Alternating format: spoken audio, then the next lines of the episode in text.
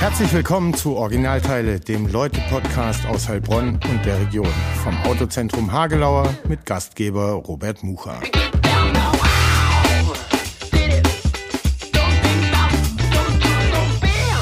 Herzlich willkommen zu Originalteile Folge 45. Heute mit Dr. Sven J. Körner. da habe ich auch gleich eine Frage zu. Ähm, davor immer der Hinweis, unser Partner in Crime, das Autozentrum Hagelauer, ermöglicht diesen Podcast jetzt seit über drei Jahren. Fahrt alle dahin, wenn er Beratung zum Auto braucht. Und jetzt, Sven, wie jeder Gast, darf sich erstmal jeder selber vorstellen. Wer bist du und was machst du? Genau, hi. Ähm, ich bin der Sven, ursprünglich aus äh, Neckarsulmer Gegend, habe dann ähm, in Karlsruhe studiert, promoviert im Bereich Informatik, künstliche Intelligenz dann eine Firma gegründet 2017, also eine Ausgründung aus dem KIT. Ja, und beschäftigen uns jetzt hauptsächlich mit diesem Thema. Das ist das, was ich tue. Und aber in der Freizeit auch Musik. Äh, ich habe es gerade gesagt, äh, du und Philipp, ihr habt euch unterhalten. Ich hatte nur Fragezeichen im Gesicht. Ich, ähm, bei Scheinfrei hast du gespielt. Äh, genau, im Heilbronner-Bereich. Scheinfrei, noch ein paar andere Bands, Take the Cake Ups damals und Co. Ähm, haben in der Jugend, glaube ich, mal kurz den Traum verfolgt, sage ich, mit Musik unser Geld zu verdienen. Ähm, haben da echt viel, viel gemacht und viel investiert. War eine super Zeit. Ähm, wie gerade schon im Vorgespräch, ähm, auch so äh, mittlere Verbrechen wie mit Janet Biedermann gespielt, DJ Bobo und Co. Aber das stimmt überhaupt. Die sind alles super Menschen gewesen. War echt lustige Zeit. Ich würde es wieder tun. Über DJ Bobo habe ich tatsächlich gehört, dass der wahnsinnig nett und sympathisch René, sein muss. Ganz, ganz großer Typ. Punkt lasse ich nichts drüber kommen. Und man kann über seine Musik streiten, das kann man immer, aber persönlich super. Punkt. Ein Herz von Mensch. Ja, Fakt. Sehr schön. Ähm, und dann habe ich mich gefragt, ich habe es ja kurz schon, äh, als ich dich vorgestellt habe, gesagt, das J, wofür steht das J in deinem Namen? Und warum schreibt man es dazu? Ähm, genau, also vielleicht, vielleicht äh, umgekehrt, warum schreibt man es dazu? Ähm, früher, muss man dazu sagen, bin ja schon ein paar Jahre älter, ähm, Chats im Internet, IRC damals noch, ne, die Vorläufer von allen, ähm, hat man Kürzel gebraucht und das dann auch im Wohnheim, um die Leute untereinander zu erkennen. Und dann ging es halt drum und dann wollte man Zeit sparen. Dann habe ich meine Initialen genommen, ging aber nicht SK, also Sven Körner, ähm, musste es länger machen, habe ich J eingeführt, meinen zweiten Namen, das ist einfach Johannes, also zweiten Namen Punkt, ja, von meinem Uropa.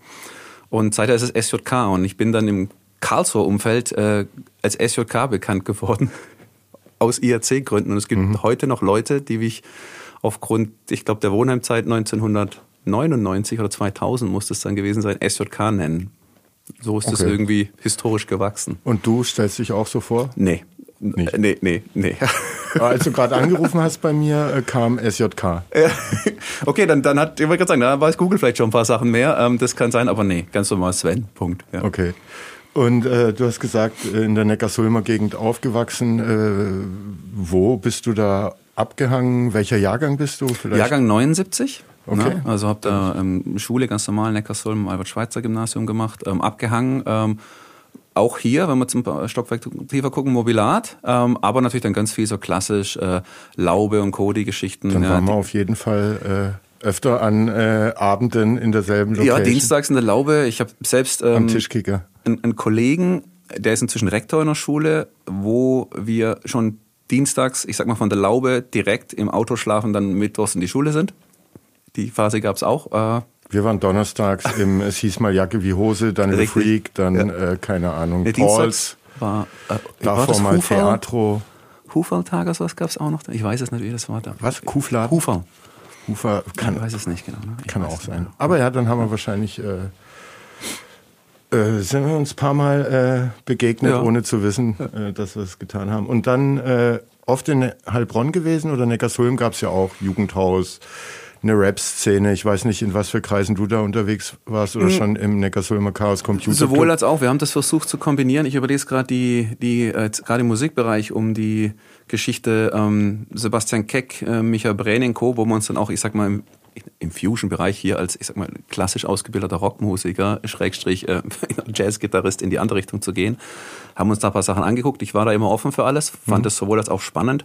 Ähm, später hinten raus jetzt mit so Sachen wie, weißt du, aus, aus dem äh, Swing- und Groove-Bereich, äh, so Zeug wie jetzt die Funky Pepperonis und so Zeug, man, die kennt man ja alle, man mhm. kennt sich da auch, spielt auch mit Leuten zusammen in verschiedenen Projekten. Walter Kaiser, auch Neckarsulm. Ja, ja, genau. Und ähm, haben jetzt auch im November wieder ein Neckarsulmen-Event, äh, Rock and Dance, wo Teile von den Musikern mit dabei sind zum Beispiel, wo mhm. wir da immer eine Balleine-Geschichte machen. Ähm, man kennt sich da, ähm, super spannend im Austausch, bin da für alles offen, ähm, von äh, Jazz-Soirees im Audi-Zentrum bis Ding, jetzt musikalisch. Sage ich immer, Challenge accepted, lass uns das probieren. Mhm. Ja. Okay. Und ähm, du wolltest Pilot werden. ja. Irgendwann mal. Aber bevor der Berufswunsch kam, äh, ne, jetzt hast du mit Computern, Algorithmen, Technologie, äh, Transformation, äh, künstlicher Intelligenz zu tun. Ähm, als Jugendlicher warst du da auch. Ne? Ich hatte die aktuelle Folge, die gerade draußen ist, ist mit dem Tristan Behrens. Ja der dann erzählt hat, er ist übers äh, Computerspielen, er wollte irgendwann selber so Spiele gestalten und deshalb programmieren lernen. Mhm. Wie kam das bei dir zustande? Weil du spielst ja auch Gitarre, also händisch Musik, äh, jetzt nicht elektronisch. Ja. Äh, saßt du viel vorm Rechner? Kam das erst später? Äh, wie war der Zugang da bei dir? Ich, ich glaube, ähnlich wie bei vielen, gern Science Fiction, also sehr interessiert, also auch Filme, Literatur und Co. Ähm, dann, glaube ich, mit neun Jahren den ersten eigenen Rechner bekommen. Danke an meinen Dad, damals schon echt investiert in den Amiga 2000. Oh. Ja, ja, war damals, hat ein Megabyte RAM, war krass, da warst der, warst der Held in der Schule. Ähm, ja, ja, ich hatte nur einen C64 mit Datasette. Also, ähm, und äh, da gab es halt viele Sachen nicht, die man gerne gehabt hätte. Und da ist man auch ganz schnell, da waren immer so Bücher dabei gelegen mit Basic und ähm, Pascal und so Geschichten. Und hat man das einfach mal probiert. Also wirklich mhm. auch so klassisch, wie es dann ne, mal in den Zeitschriften 30 Zeilen abtippen. Mhm. Und dann nicht geklappt, weil man zwei Zeichen falsch abgetippt hatte. Äh, und da so ein bisschen reingerutscht, aber die Faszination, und die teile ich, glaube ich, mit Tristan, ähm, dann fast schon sagen, was Neues zu erschaffen, das war mhm. schon cool. Du sagst, ey, das geht jetzt. Ja. Was war das Erste, was du dann selber gemacht hast? Oh, das waren so, äh, eigentlich so Text-Adventures, ich sag mal Dungeon and Dragons für ganz Arme. Ähm, so Zeug probiert und hat gemerkt, du kannst da auch so eine Art, ne, dann kommt es immer so in Richtung Level-Design und Entscheidungsbäumen und so Spielchen. Das kommt dann automatisch, ohne mhm. dass du es weißt. Und zehn Jahre später im Studium siehst du das und denkst, ah ja, ja, nee, okay, macht eigentlich auch total Sinn. Ähm, sowas habe ich mir schon mal angeguckt und bin da ein bisschen reingerutscht. Mhm muss aber auch sagen, ähm, dass, wie so oft im Leben, wenn man ehrlich ist, gab es wahrscheinlich so ein, zwei Lehrer an der Schule, die daran schuld sind, dass das passiert ist. Und das meine ich nicht negativ. Schon ähm, auf dem ASG. Ja. Ähm, die da wirklich ähm, hinterher waren, beziehungsweise ich glaube, die hatten da auch Bock drauf und haben das dann als AGs angeboten. Ich wollte gerade fragen, ja. gab es dann eine Computer-AG oder sowas?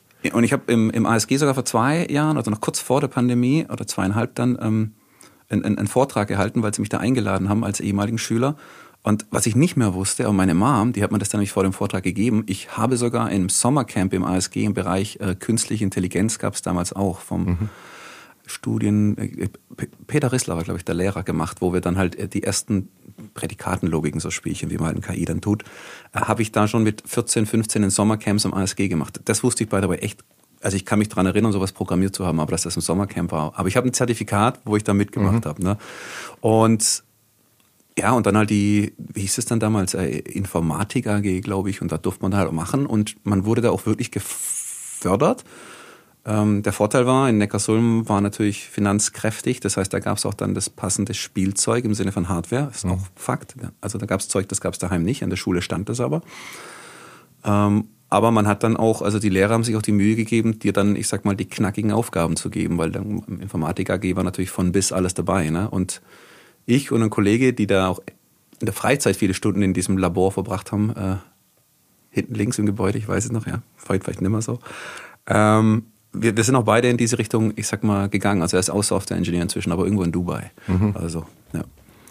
Und äh, ne, damals gab es noch keine Experimenter es war vielleicht dann sehr abhängig davon, dass du Glück hattest und den richtigen Lehrer irgendwie bekommen hast, der dann irgendeine Leidenschaft äh, geweckt hat. Äh, so ein Makerspace, äh, wenn du heute jung wärst, äh, würdest du nur noch dort abhängen oder? Viel zumindest, glaube ich, ja, mhm. weil ähm, wie man es vorhin in den Bandbereichen gab es dann so Sachen ja, wo man sich dann geklüngelt hat, ja. Ähm, definitiv, ähm, das war damals dann irgendwie privat immer organisiert. Ne? Das waren wie die ersten Landpartys in irgendwelchen Kellern, ähm, wo wir mal ehrlich sind, du hast zwar zwei Tage dort verbracht, aber eineinhalb Tage hast du gebraucht, bis die Verkabelung funktioniert hat, dass du überhaupt was zocken konntest und dann ist die Sicherung rausgeflogen. Ähm, das war ja mehr so ein hm. Erlebnis. Also da hat man auch festgestellt, der Weg dahin ist immer länger wie das, was man glaubt. Also reingehen, anstecken, losgehen und zocken hat ja nicht funktioniert. Ja. Ähm, nee, das war, das war echt oft privat und ich, ich glaube, so Sachen wie heute angeboten werden, ähm, ist, ist super spannend. Ähm, was heute wie damals trotzdem, glaube ich, notwendig ist, ist diese, diese Neugier, mhm. die ich immer wieder sehe, jetzt auch bei den Studenten, teilweise auch noch Vorlesungen am KIT, ähm, die manche extrem haben und diesen Drang und andere, die dann auch ganz schnell in dieses Standardschema reinrutschen. Das habe ich jetzt gelernt, jetzt ist auch gut. Mhm. Und ich glaube, die Neugierigen, denen muss man da schon helfen, dass die da weiter mehr machen dürfen. Und da ist er Heilbronn in allen Bereichen, sage ich gerade, echt vorne dabei. Ne? Da mhm. wird er richtig Gas gegeben. Und, ähm, da sprechen wir später noch ein bisschen drüber. Aber okay, dann gab es diese Computerleidenschaften, die auch von Lehrern äh, gefördert wurden, trotzdem Pilot. Kam das auch durch die Spiele, weil du äh, irgendwie. Nee, Fliegen fand ich schon immer super. geflogen bist? Ähm, oder, ich, ich fand das auch kombinierbar, also es ist auch der, der, ich mal, der Hang zur Technik. Mhm. Ja. Und ähm, eigentlich war das ein, ein Wunschtraum, seit ich wahrscheinlich in der Schule, seit ich sechs Jahre alt war. Davor wollte ich König werden, das weiß ich. Ähm, habe dann aber schnell festgestellt, dass es da ein paar Probleme gibt äh, aus administrativer Sicht, dass das mhm. wahrscheinlich nicht so leicht wird. Wie alt warst du, als der Traum geplatzt ist? Ah, ich würde sagen vier oder fünf. Und dann war okay. so, ah, okay, jetzt habe ich es verstanden, das Prinzip, dann äh, müssen wir den Teil wahrscheinlich abschreiben. Und dann war Pilot ganz gut. Ja, genau. Hat aber nicht geklappt? Ja. Äh, weil du äh, eine Rotsehschwäche Eine Rotsehschwäche, ganz genau richtig, ja. Bedeutet was? Du siehst rot nicht oder alles rot? Nee, ich sehe, äh, also ich, im, im, normalen Kontext stellt man das gar nicht fest. Ähm, das wurde, äh, also weil man mich, Ampel war nie ein Problem. Nee, nee, nee, nee, gar nicht. Und ich würde es auch so nicht feststellen und man merkt es auch nicht. Aber ich habe, äh, man wollte mich bei damals noch beim Wehrdienst zu einer Spezialausbildung schicken und da machst du einen speziellen Test. Mhm nennt sich dann beim ob Nageltest oder sowas hieß der, glaube ich. Also bist du zwei Stunden, guckst in irgendwelche Geräte in Zeug rein, weil es um irgendwelche Spezialsachen geht. Und da wurde das festgestellt und die Rotschwäche ist auch nur leicht. Im Sinne von, hätte ich nie gemerkt, hätte ich diesen Test nie gemacht und wahrscheinlich, du, vielleicht hast du sie auch und du weißt es gar nicht. Mhm. Ähm, die Zusammenfassung ist, ich sehe, ich muss mich in die Zahl erinnern, aber ich sehe nur 92 Prozent des Rots, das jemand sieht, der Rot vollständig sieht. Das mhm. heißt, ganz dunkel, ganz Nacht, ein ganz leichtes Rot würde jemand, der es normal sieht, vielleicht noch nicht mehr erkennen, dass es rot ist, aber er würde da was erkennen. Mhm. Und bei mir könnte sein, dass es nicht auftaucht, okay. weil es noch unter der Schwelle ist. Und das, wenn man nachts landet, ist das doof. Ja, spannend ist, dieser Wert, den ich habe, ist überhalb der Schwelle, die in mhm. dem Fall, weil bei den Tests bei Lufthansa war ich ja, ähm, die als Cut-Off-Schwelle gelten. Mhm. Aber natürlich ist man, also damals hieß es, sie könnten die Lufthansa jetzt verklagen, dass sie sie ausbilden muss. Das, glaube ich, ist aber kein guter Start äh, ins Berufsleben bei dem Arbeitgeber. Ähm, und da gab's das ist unser Mindset noch, äh, die Ende der 70er geboren wurden. Ich glaube jetzt äh, irgendwelche Kids, äh, die haben da nicht so große Hemmung. Das könnte sein, aber ich dachte, das ist, ja. Äh, und dann gab es die Zusagen von den Universitäten, was Informatik anging. Und ähm, die eigentlich spannende Erkenntnis daran war, ähm, da gibt es auch diese, diese, ich sag mal, Psychotests, die laufen da indirekt ab. Ähm, und da, da gab es auch ein Gespräch danach und das ist spannend, weil du bist da in so, so Gruppen und Nachher stellst du fest, dass teilweise Leute in der Gruppe dabei waren, die aber deine bewertenden Leute waren. Also so, die bauen da U-Boote mit ein. Mhm. Ja. Und bei der Bewertung kam irgendwie, ich muss gucken, da kriegst du eine komplette Abhandlung davon, äh, psychologisch. Ähm, die haben gemeint, wurde damals vermerkt, ja, sollten sie sich dazu entschließen, den Beruf des Verkehrsflugzeugführers zu ergreifen. Diesen Satz habe ich mir gemerkt, der ist drin in meiner Hirnrinde. Ähm, dann würden wir hier notieren, ähm, dass man sie trotzdem regelmäßig psychologisch prüfen würde, weil es gab ein paar Stellen, wo mir klar war, dass das nicht machbar ist, die ganze Aufgabe ist nicht machbar, wo ich dann, lass uns das anders tun, das wird so nicht funktionieren. Ja? Und ich sag mal, ich habe es dann formuliert mit, man hat mir den Hang zur Gleichgültigkeit attestiert in Drucksituationen, mhm. ähm, wo die Aussage war, das macht sie unglaublich belastbar wir würden es gern trotzdem beobachten. Mhm. Habe ich nie mehr drüber nachgedacht, bis dieser Eurowings-Unfallgeschichte war, wo es hieß, sie haben den Kollegen nicht geprüft. Ich, bei mir hätten sie es in die Akte reingeschrieben, ey, guckt euch den alle sechs Monate an. Mhm.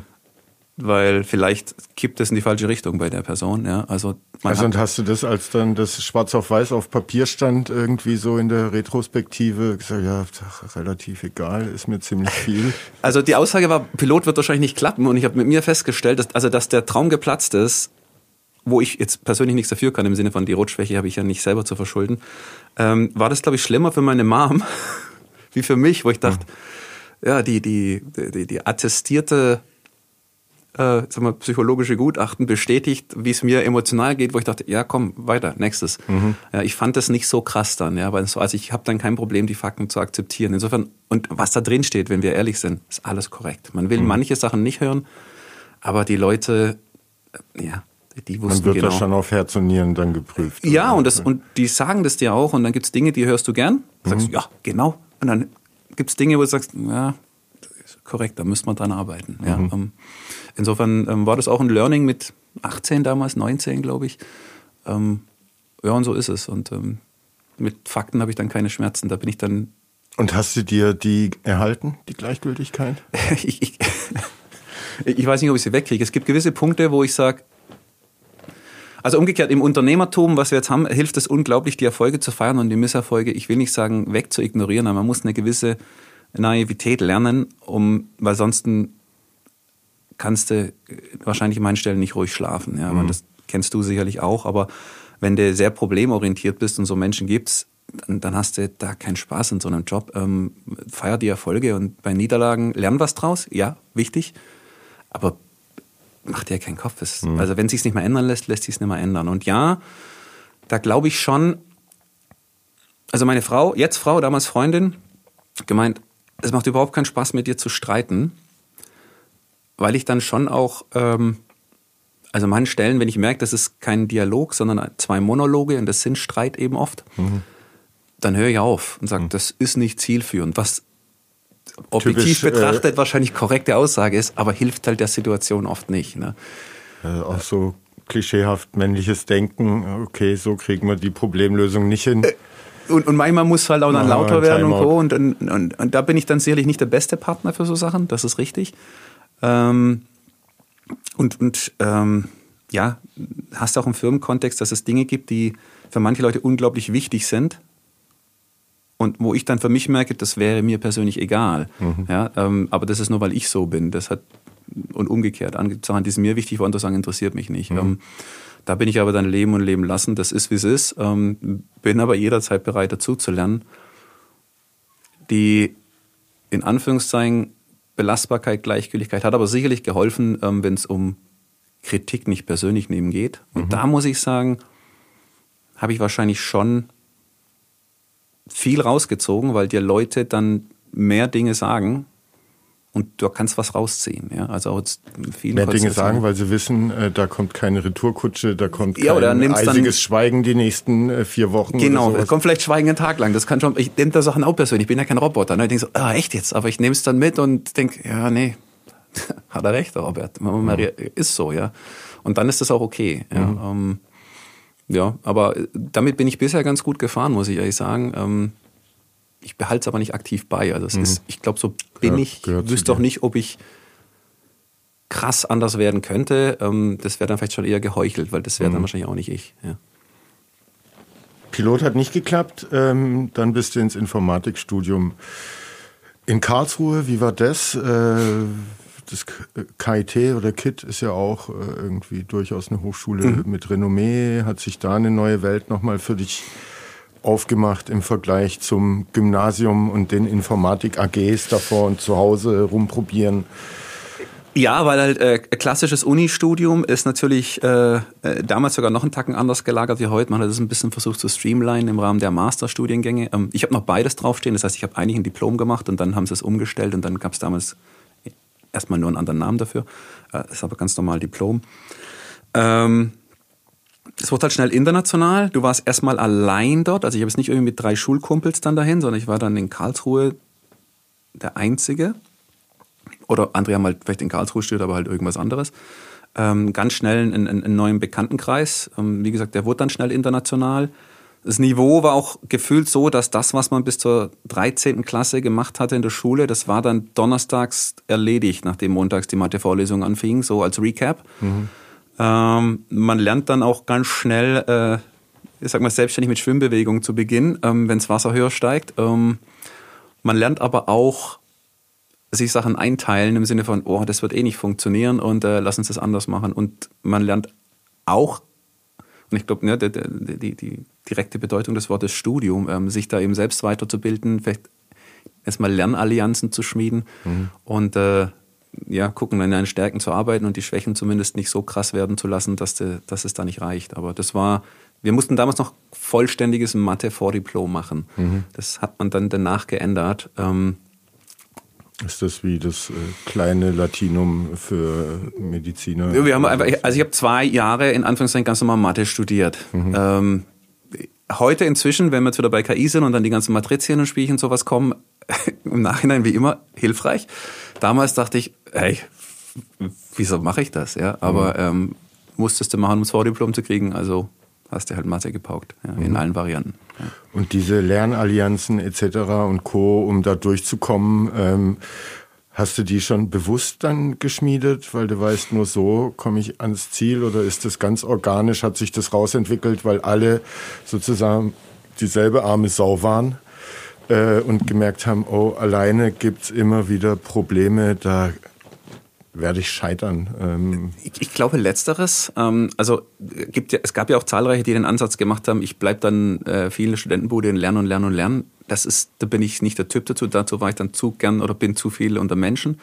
Ähm, manchmal war es dann auch so eine Art Selbsthilfegruppe, ne? im Sinne mhm. von, ja, wir kriegen es alle nicht hin. Das stimmt, das hilft auch ähm, zum Thema, wie emotional ist man dann in manchen Stellen. Ähm, mit Kalkül nicht, das ist, glaube ich, einfach so passiert. Mhm. Aber ich denke, das würden die meisten Studenten ja heute auch noch so tun. Also ich, das, das, passt. Und dann lernst du auch die richtigen Leute kennen. Mit denen, wo du aber lernst, sind nicht Leute, die du rauspickst im Sinne von irgendwie während der der Curricula im Mathematik und Physik damals noch gemacht und andere Geschichten.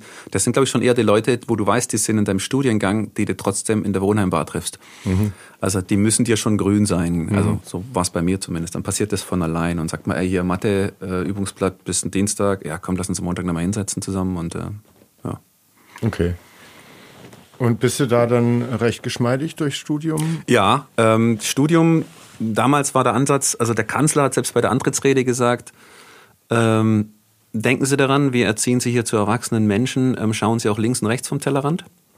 Das ist heute so ein bisschen im Sinne von schnell Studenten raushauen nicht mehr so.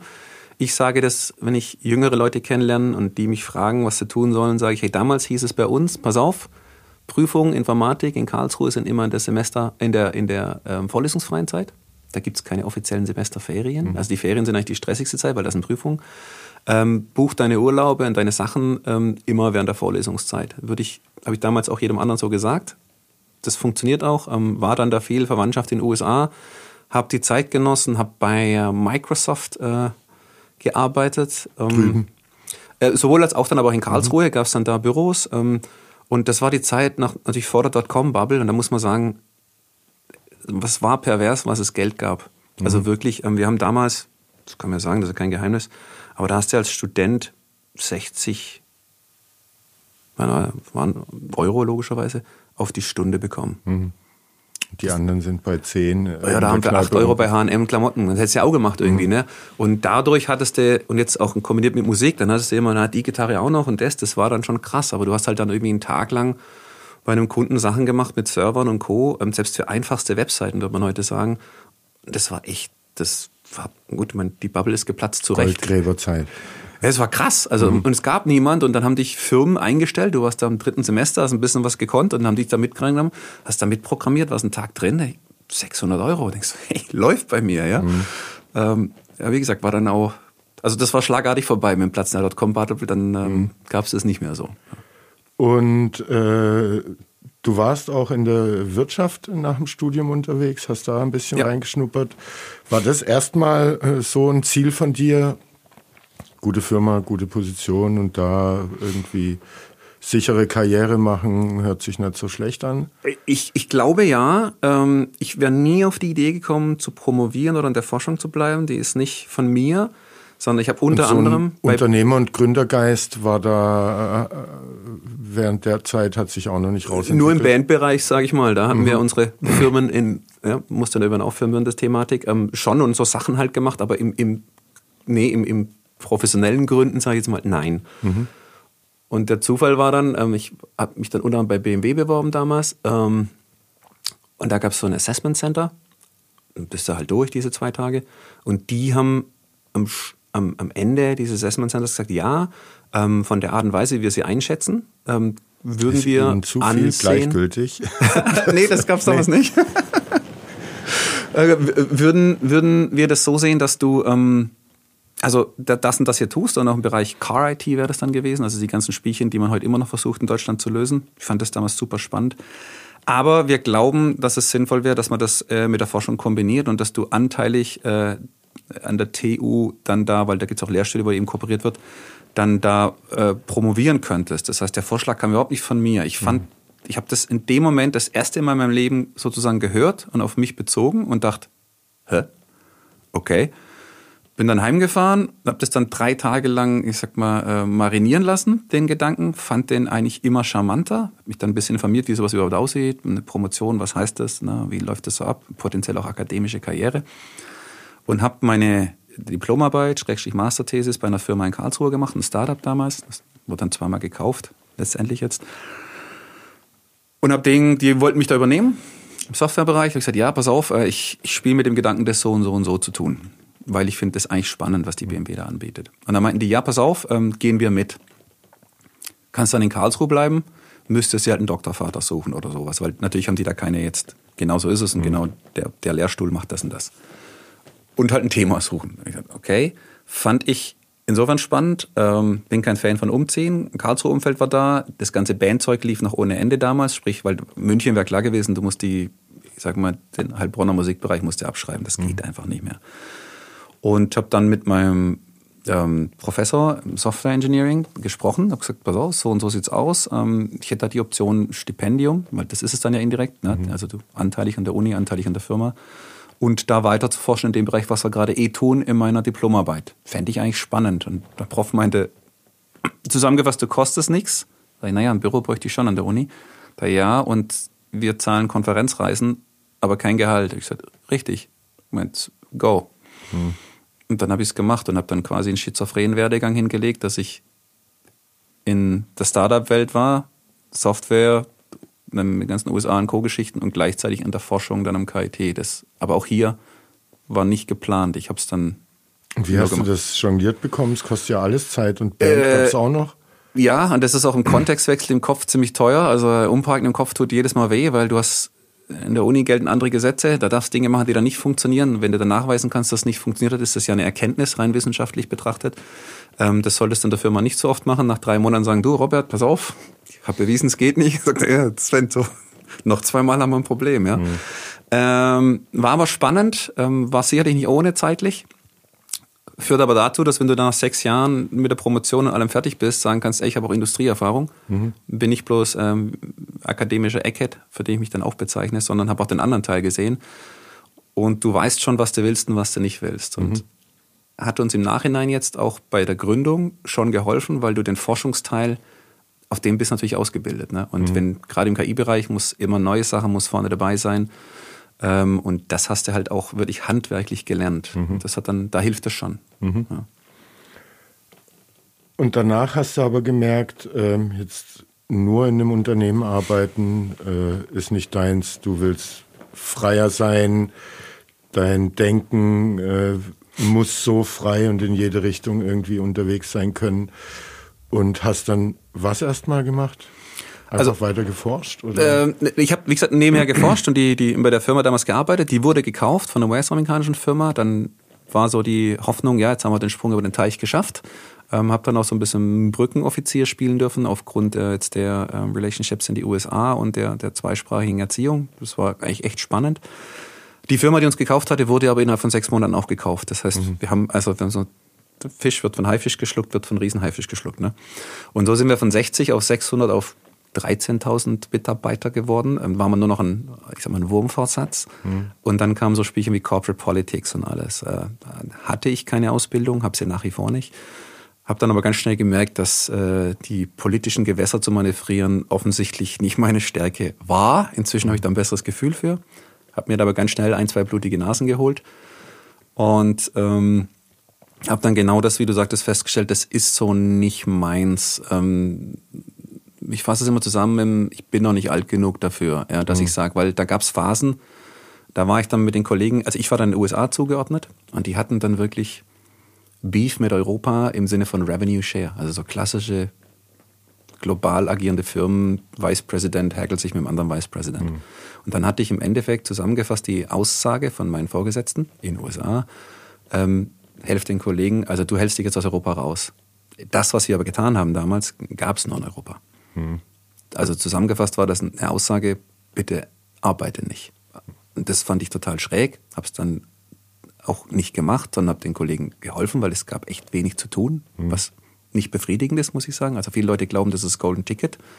Ja, äh, Firmenwagen, Gage, das alles. Nein, das ist ein paar Wochen cool und dann läuft da was schief, auch emotional. Mhm. Ja, und ähm, dann wurde ich dafür aber abgestraft. Also da gab es äh, den berühmten Anruf vom Vorvorgesetzten, äh, this is a coaching call.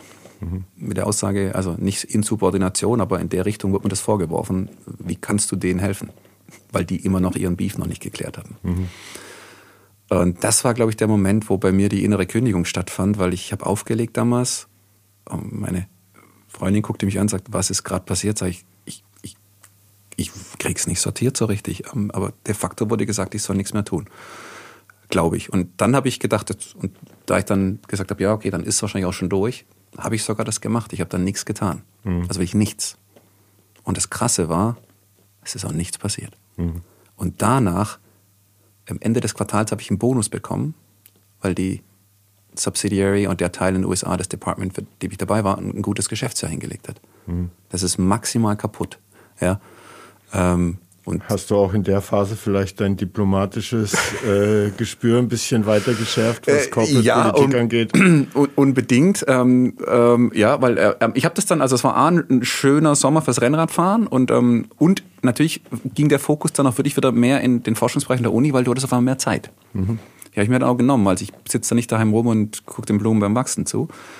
Ähm, und das hat sich so überschnitten und das ist auch wieder Zufall ähm, mit Ne, die GPUs kamen raus, wurden schneller, ähm, Rechenzeit wurde günstiger, die ganzen Spielchen, die uns in der KI extrem geholfen haben und auf einmal gingen Sachen besser. Und dann haben wir das einfach weitergemacht und haben da Gas gegeben. Aus, ich sag mal, Hobbygründen fast mhm. schon formuliert. Aber es war ja Zeit da und ähm, es war ja dann ja keine ähm, wirtschaftliche Not, weil der Teil lief ja. ja. Ähm, und das ging dann so weit, bis ein Teil der Kollegen, die da auch mit dranhingen, aus dem Engineering, sagten, ja, ist halt echt langweilig jetzt. Ne? Ist einfach wir sind jetzt langsam. Das ist, glaube ich, eine Sache, die sich gar nicht vermeiden lässt bei großen Konzernen, aber da haben wir uns halt einfach nicht aufgehoben gefühlt. Und dann haben wir gesagt, komm, ähm, das Uni-Zeug, das funktioniert doch jetzt mal grob. Und dann hat der andere Kollege gesagt, komm, lass uns das mal richtig bauen. Also, und dann haben wir im Endeffekt die Gründer gekündigt. Ein Teil davon war aus der Uni, die waren da fertig. Und dann haben wir gesagt, komm, wir machen das jetzt mal. Und das war wann? 2017, die Things mhm. Thinking dann gegründet, ganz genau. Ja. So. Aber dann war ja äh, ne, sozusagen da der Impuls äh, vom Chef, mach mal nix, äh, aus welchen Gründen auch immer, der vielleicht frustriert, aber am Ende die Rampe irgendwie zum weiteren Werdegang, zum Gründer, äh, du hast dadurch mehr forschen können, hast da ja. dann deine Meriten dir irgendwie verdient und korrekt. Also wenn die, wenn der erste Aufkauf perfekt also gelaufen wäre. Bist du dankbar wär, eigentlich, äh, müsstest du sein. Für ja, also und, und, nicht undankbar. Das war auch nicht unprofessionell gemacht. Das ist, das sind die Spielchen, wie sie laufen. Das kann jeder, der hier zuhört, der in einer großen Firma arbeitet und in einer gewissen Position ist, der kennt die Spielchen. Ich glaube auch gar nicht, dass das anders geht. Mhm. Ja, ähm, da hat jeder so interne Agenda. Da gibt's, äh, wie sagte Richard Feynman, ähm, gib mir deine KPIs und ich sag dir, was falsch laufen wird. Je nachdem, wie du incentiviert wirst, werden solche Dinge passieren. Ja. Und das ist so, wie es ist. Mhm. Also, also bin, bin da auch nicht böse Angst oder sauer. Für euren Laden? Bitte? Hast du da Angst vor für euren Laden, dass das irgendwann. Oder ich habe Respekt davor. Oder ist es, wenn das passiert, dann ist der Laden sowieso so durch die Decke gegangen, etc. pp. also wenn sie groß durch die Decke gehen, ähm, dann, dann ist es eine Sache, die dann dann, dann gibt es wahrscheinlich Leute, die das besser können, den Teil. Und ich meine das gar nicht negativ, auch den Verwaltungsteil, der dann mhm. irgendwann kommen muss. Ähm, ihr habt zum Beispiel den, den Daniel den kennengelernt. Wir sind beim waren beim selben Investor, ähm, UiPath. Die hatten ja vor zwei Jahren einen Börsengang 38 Milliarden. Die waren damals 22 Leute, als ich ihn kennenlernte. Und das ist schon ein krass anderes Spiel, dass du mit 22 Leuten spielst, die jetzt mit, ich weiß nicht, wie tausend Mitarbeiter die haben. Und jetzt musst du nach Quartalszahlen an der Börse arbeiten. Mhm was gerade auch schwierig ist ne, im Tech-Bereich, und wirst danach bemessen. Das ist, das muss man wollen. Er hat das angenommen. Ich glaube, in meinem speziellen Fall gäbe es Leute, die man da nehmen will, die das viel besser können als ich. Ähm, ich verstehe zum Beispiel inzwischen, warum so Leute äh, wie die, ähm, die sagen, ich trete die zweite Reihe zurück und mache nur noch die Techie, was Sachen, was ich früher schon gemacht habe, also auch bei den Tech-Firmen, weil ich, es macht mir persönlich auch nicht so viel Spaß, diese Punkte. Ich muss die tun, das Ist man dann ich. mehr Firmenpolitiker als äh, was auch immer, Innovator, Umsetzer, ja, genau. Und letzteres Produktbauer. ist, letzteres ist ja auch potenziell gefährlich, gerade wenn du in der Börse bist. Ähm, da gibt es so viele Beispiele, dass du dann Sachen machst, die gut funktionieren und dann wirst du in der Börse trotzdem abgestraft, wo du als Techie sagst, ey, das ist aber genau richtig, was wir hier tun, aber es ist halt dann vielleicht aus BWL-Sicht kurzfristig nicht okay. Und dann wirst du dafür abgestraft, was dann Dinge sind, wo ich sage, da sollen andere bitte drüber nachdenken. Ähm, und wie gesagt, das können andere sicherlich besser. Dazu sind wir dann zu sehr Techie-Shop, ähm, dass wir uns um die Themen, da sind wir nicht ausgebildet für. Punkt. Und jetzt erzähl mal, was macht Things Thinking genau? Also wir beschäftigen uns mit der Thematik Semantik, also zusammengefasst, was bedeuten Dinge? Hauptsächlich natürlich Text, aber das geht auch mit äh, Bildern, Videos und so weiter. Und zwar unabhängig, wie man das formuliert. Also beispielhaft, ich habe keine Ahnung, welche Worte ich in letzter Zeit jetzt im Podcast gewählt habe, in welcher Reihenfolge. Ich kann mich auch an deine nicht mehr erinnern, aber ich kann mich daran erinnern, was die Bedeutung der Teile war. So ticken wir Menschen. Ein klassisches Machine Learning versucht aber, aber Muster zu erkennen in, ich sag mal, Reihenfolgen von Worten. Nehmen wir die üblichen Verdächtigen, die gerade jeder kennt, die Texte fertig schreiben und so weiter. Ähm, wir versuchen schon seit 2004 die Thematik insofern aufzubrechen, dass wir sagen, können wir einer Maschine beibringen, diese, diesen Bedeutungsteil davon zu verstehen. Äh, Wir können das sicherlich nicht so gut wie Menschen, aber für den Teil, wo wir es gut können, sind wir nicht schlechter als der Mensch und halt viel schneller.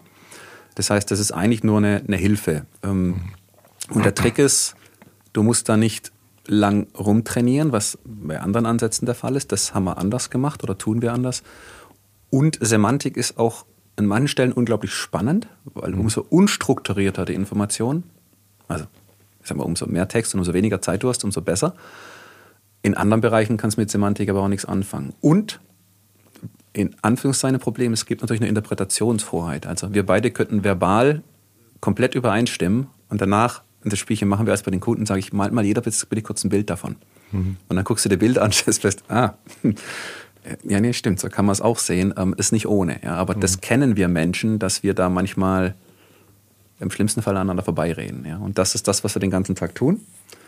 Ob da Kunden ähm, Verträge mitmachen, ob da äh, große Beratungsfirmen bei M&A-Prozessen Tausende von Dokumenten prüfen, ob da Banken, wenn sie jetzt irgendwelche Zinsabschreibungen anders machen müssen, weil die EU das Gesetz hat und gar nicht weiß, in welchem Vertrag das drinsteht und gar nicht weiß, wie das drinsteht und wie das formuliert ist, sowas zu finden. Samantha heißt das Tool. Ja. Ähm, hilft es dann auch, ne, manchmal hört man, das kommt mir gerade in den Kopf, äh, irgendein neuer Gesetzesentwurf wird äh, kurz vor Toreschluss und Abstimmung irgendwie reingereicht und da sind ja 18.000 Seiten von und dann könnte Samantha drüber fahren und ein Too Long Didn't Read äh, draus kondensieren. Äh, ein TLDR könnte man machen, wobei der natürlich auch verlustbehaftet ist, weil man macht es ja kleiner. Ähm, da kann man dann drüber streiten, wie richtig das ist. auch bei sowas hilft es dann äh, zum Beispiel. Wo es zum Beispiel auch war, dann jetzt bei so, bei so Wahlen, ähm, kriegt man gerne Anrufe von Handelsblatt und Co. Ähm, jetzt gerade bei der letzten hier Bundestagswahl, äh, am selben Tag, wo klar war, welche potenziellen Koalitionskonstellationen überhaupt möglich sind, wo es hieß, äh, wenn wir mal die Parteiprogramme nehmen, wer passt denn wie wo zusammen an welcher Stelle? Das sind dann auch hunderte von Seiten am Parteiprogramm. Und ja, da halten sich dann viele nicht dran, das ist eine andere Geschichte. Aber die kannst du reinwerfen, kannst klicken und sagen, list mal das zusammen, wo sind die sich einig? Klammer auf, den Teil müsste man gar nicht mehr diskutieren. Wo ist man komplett nicht einig? Da will man dann wahrscheinlich links und rechts Abstriche machen oder Kompromisse finden. Und wo gibt es Stellen, wo man sagt, ja, der seid da irgendwie, also da habt ihr einen ähnlichen Ansatz, aber nicht ganz, das müsst ihr da wahrscheinlich glätten. Das kriegst du auf Knopfdruck. Ähm, wir haben das damals sogar dann äh, im, im Handelsblatt äh, und im Tagesspiegel, glaube ich, sogar gesagt, die Parteien können das frei benutzen, also einzeln, weil was du zum Beispiel tun ist könntest. es passiert? Eine Partei hat es gemacht, ja. Die anderen nicht. Die haben noch das Faxgerät umgestellt, glaube ich, in der Zeit. Ähm, wo wir gesagt haben, hey, pass auf, du kannst auch reinschreiben, das sind meine 20 Punkte, die ich unbedingt haben will. Und dann kannst du nachts um halb vier, nach weiß Gott wie vielen Verhandlungen, nochmal über diese hunderten von Seiten gehen und sagen, krass. Wir haben nur noch 18 Punkte drin, wo, sind, wo haben wir die anderen zwei verloren? So was passiert einfach. Ne? Mhm. Also, das ist ein Werkzeug, das dir da helfen kann. Das äh, sollte bitte nicht dein Hirn ersetzen. Das sagen wir auch immer zu den Kunden. Ähm, use your brain, this machine has none. Ähm, aber es ist, es, wenn du dreimal das nochmal durchliest, das machst du nicht mehr. Ja? Und so ist es auch jetzt im Bereich Automotive Manufacturing. Die ganzen Ausschreibungen, die ganzen Spezifikationsdokumente, die müssen die mehrfach lesen. Das ist unglaublich aufwendig für die Ingenieure. Und natürlich wirst du Dinge übersehen, weil du bist ein Mensch. Mhm. Ja, und 800 Seiten Spezifikation für ein Radargerät, viermal lesen, drei Änderungen vom Kunden, noch Sachen wird dort wegdiskutiert und hingemacht. Wie steht denn das zum Original? Können wir das wirklich bauen? Was müssen wir zukaufen? Das kriegen die sehr gut hin, weil wir machen das seit Jahrzehnten. Mhm. Aber wenn du dann auf Knopfdruck die Info nochmal kriegst, was heißt, guck mal, das und das haben wir jetzt, glaube ich, übersehen, denkst, ah, das hilft. Mhm. Entscheiden musst du dann trotzdem. Also es ist einfach nur ein, ein Gabelstapler fürs Hirn. Ja, wo und warum hat euch, äh, wie seid ihr auf Sprache und Semantik gekommen? Hätte ja auch was anderes ja. sein können. Äh, warum hat euch das so fasziniert? Oder ich ja. habe mich gefragt, lag nee, nee. die Sprache schon immer im Blut? Ähm, nee. Äh, war das zu Hause? Du hast viel gelesen oder musstest und ihr habt Ich lese gerne und viel und die Zweisprachigkeit damit, aber damit überhaupt nichts zu tun. Ähm, wir haben im Softwaretechnikinstitut uns mit Anforderungen beschäftigt und Software und der Erosion. Zum Beispiel wurde bei uns im Institut auch ähm, geprüft, als damals der Bund äh, von Toll Collect gesagt hat, hey, wir kriegen Geld von euch, weil die Spezifikation versus das, was rauskam und die ganzen Diskussionen, das ist ja tagtägliches Business. Hm. Und da geht es auch darum, wer haftet an welchen Stellen und so Geschichten. Da wird es ganz schnell ganz teuer. Und die Frage war, okay, es gibt, ein Kunde schreibt eine Spezifikation, die macht er nicht in Modellen, mit denen Informatiker arbeiten, weil wenn er das könnte, könnte auch die Software schon bauen die Diskrepanz haben. Das heißt, du würdest aufschreiben, im Endeffekt auf DIN A4, was du willst, mit ein paar Zeichnungen vielleicht, mhm. fertig. Das ist deine Spezifikation, dein, nenn's wie du es möchtest, ein Lastenpflichtenheft, whatever. Der Weg von da zum Code ist lang, fehlerbehaftet und auch wieder mit Interpretationsspielraum belegt. Und wir haben uns überlegt, wie können wir da automatisiert helfen. Also der, mhm. die Vision ist immer noch die gleiche wie vor 30 Jahren. Kann man im Rechner sagen, was man haben möchte? Und hinten fällt ein Programmcode raus, das das tut. Mhm. Da sind wir nach wie vor nicht, aber das war auch damals die Vision. Und wir haben dann festgestellt, naja, gewisse Bereiche gehen okay, von Modellen zu Programmcode haben wir ganz gute Laborsachen hinbekommen, haben aber festgestellt, die Modelle sind eigentlich im Schnitt nicht gut, weil die Spezifikationen nicht gut sind. Also haben wir die Spezifikationen optimiert. Requirements Engineering nennt sich der Prozess, sehr manuell. Gibt es Koryphäen, die da richtig gut drin sind. Ja. Ähm, und danach wurden die Modelle besser, dann wurde auch der automatische Code besser. Und so sind wir drauf gekommen, naja, aber ehrlich gesagt, das ist jetzt forschungsmäßig spannend, aber die echte Welt lehrt uns ja, wir müssen jede Spezifikation optimieren. Und dann haben wir uns überlegt, wie können wir das denn mm, unterstützen mit einem Werkzeug aus Softwaretechnik-Sicht. Und dann haben wir gesagt, naja, es geht um natürliche Sprache, da brauchst du eigentlich Linguisten. Hm. Jetzt können Linguisten keine Software. Und als Softwaretechniker kann es eigentlich Sprache nicht im klassischen Sinne wie das Linguisten lernen. Ähm, und dann bringst du die beiden zusammen und dann hatten wir da ganz spannende Konstellationen und du denkst dir, oh, das ah ja, alles klar. Und dann überlegst du dir in diesem, diesem Dreieck, okay, wir haben Linguisten, wir haben Softwaretechniker und das müssen wir irgendwie auf eine Maschine bringen. Das ist dann der dritte, das dritte Eck vom Dreieck. Und dann stellst du fest, ja, das sind eigentlich Graphen und Hochvektorräume. Also, mhm. ne? so. Ist am Ende nicht alles Mathematik auch irgendwie? Ja, genau. Ja, also zumindest auf der, auf der Rechnerseite, weil du musst irgendwie rechnen können. Ähm, wie wir Menschen das machen, ich glaube, da, da müsste man jetzt die Hirnforscher fragen, da ist mhm. man sich nicht einig. Aber die Art, das abzubilden auf dem Rechner, muss, musst du es irgendwie, ich sag mal böse formuliert, du musst in einen Vektor eine Matrix bekommen oder einen Graphen, sonst kannst du nichts mit anfangen mathematisch. Und das ist dann das, was halt heute Land auf Land ab KI heißt. Ne? Mhm. Damals nicht so genannt, da war ja noch KI Winter in der Zeit, als wir damit angefangen haben. Ne? Und das hat doch nur halb funktioniert. Mhm. Ja. Und äh, scheinbar, ihr seid jetzt, weiß nicht, 50 Leute circa? 40, ja. ja. Ist irgendein Bedarf da? Leute finden das spannend. Ähm, es hilft, äh, euer Tool da. Ja, wir haben nach wie vor die Thematik, dass du wirklich im, im Raum Dach ist das Mindset noch nicht so weit wie zum Beispiel in UK und in den USA. Das ist nach wie vor eine Herausforderung, die wir haben in neuen Technologien. Ähm, aber genau da sind wir jetzt an einer Stelle in Heilbronn, wo wir sagen, da wird jetzt Gas gegeben, weil da vielen Leuten bewusst ist, wir können nicht nochmal 30 Jahre warten und sagen, jetzt wieder böse formuliert, naja, das Faxgerät reicht uns auch noch aus. Mhm. Ähm, aber das ist ein Mindset. Ähm, das kommt da müssen wir mit arbeiten, dem müssen wir uns stellen. Ähm, Wäre es sicherlich an der einen oder anderen Stelle in den USA da einfacher, wobei sind wir realistisch in der aktuellen Marktlage. Ich denke, in den USA hättest du für das, was wir tun, die drei- bis vierfachen Kosten. Mhm. Und du würdest richtig viel Geld pro Monat verbrennen und jetzt vielleicht kein weiteres Investment bekommen, weil die Marktlage das nicht hergibt. Mhm. Dann bist du halt auch weg in drei Monaten. Also wir schlagen nicht so stark nach oben aus in Deutschland, wir schlagen aber auch nicht so stark nach unten aus. Mhm. Clevere Leute gibt es hier mindestens genauso viel wie überall anders. Also und wo befindet ihr euch? In welcher Phase, Startup-Phase mit eurem Unternehmen? Im klassischen Bereich sind wir jetzt in Richtung der äh, die, die Growth-Phase. Das heißt, wir müssen es beweisen, dass wir es wirklich schaffen, das, was wir jetzt gemacht haben, und wir haben Kunden und das funktioniert, dass wir das wirklich multiplizieren können und mehrfach hinbekommen. Ähm, also mehrfach im Sinne von so eine Art ähm, ja, äh, wie nennt man das? Eine Verkaufsmaschine ist das falsche Wort, dass du das multiplizieren kannst, sagst, hey, das können wir zehnmal machen. Technisch geht es natürlich, musst aber auf dem Markt jetzt beweisen, dass das auch so mhm. funktioniert. Genau, das ist der Bereich, in dem wir uns gerade befinden. Okay. Was ich noch spannend fand, äh, euer Forschungsabteilung oder Lab äh, heißt äh, This Will Never Work. Ja. Äh, also ihr probiert Sachen aus, äh, wo man im ersten Ansatz denkt, wird nicht funktionieren oder auch weiß, wird nicht funktionieren. Ähm, warum macht ihr das?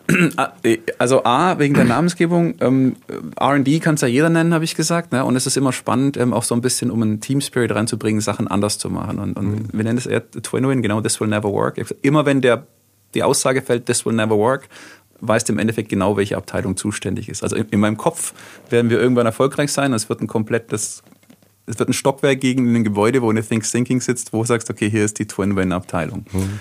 Soweit die Vision. Ähm, ist aber auch ein Mindset, wie du rangehst. Mhm.